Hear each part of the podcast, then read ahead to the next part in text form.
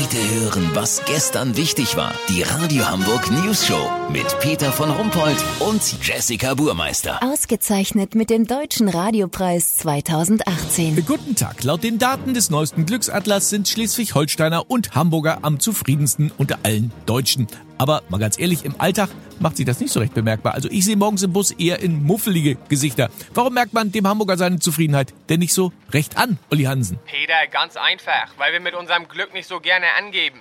Wir sind im Stillen glücklich, freuen uns innerlich. Außerdem gibt's bei Anzeichen von Glück auch viele Missverständnisse. Aha, zum Beispiel? Also, wenn ein Hamburger Autofahrer einen anderen Verkehrsteilnehmer anhubt, dann wird das oft als Ausdruck von genervt sein und schlechter Laune verstanden. Weißt, wie ich mein? Äh, noch nicht so ganz. Und, und, und was ist es in Wahrheit? In Wahrheit freut er sich, dass er so ein tolles, gut funktionierendes Signalhorn in seiner Karre hat. Er kann sich was leisten. Und die Freude will er mit anderen teilen. Ach komm, Olli.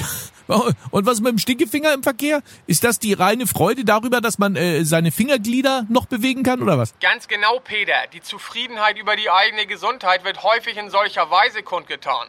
Stinkefinger und geballte Faust signalisieren, ich bin aktiv und kräftig, ich bin glücklich. Und der Typ, der im Supermarkt sofort äh, nach der zweiten Kasse schreit, obwohl nur drei Leute vor ihm sind? Peter, das ist doch ganz klar. Solche Kunden sprühen über vor Lebensfreude und Energie.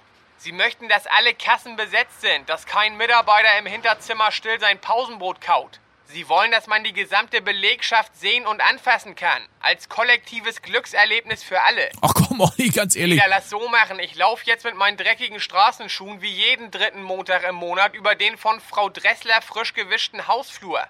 Wenn die alte Zwiebel wieder ihren spitzen, keifenden Glücksschrei ausstößt, melde ich mich noch morgen. Habt ihr das exklusiv, okay? Ja, natürlich. Vielen Dank, Olli Hansen. Kurznachrichten mit Jessica Burmeister. Peinliche Gedenkveranstaltung. Amateurorchester vergeigt sich vor den Opfern.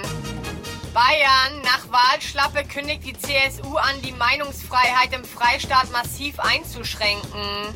Die Menschen könnten ja offenbar damit nicht umgehen, sagte Markus Söder am Rande seiner Niederlage.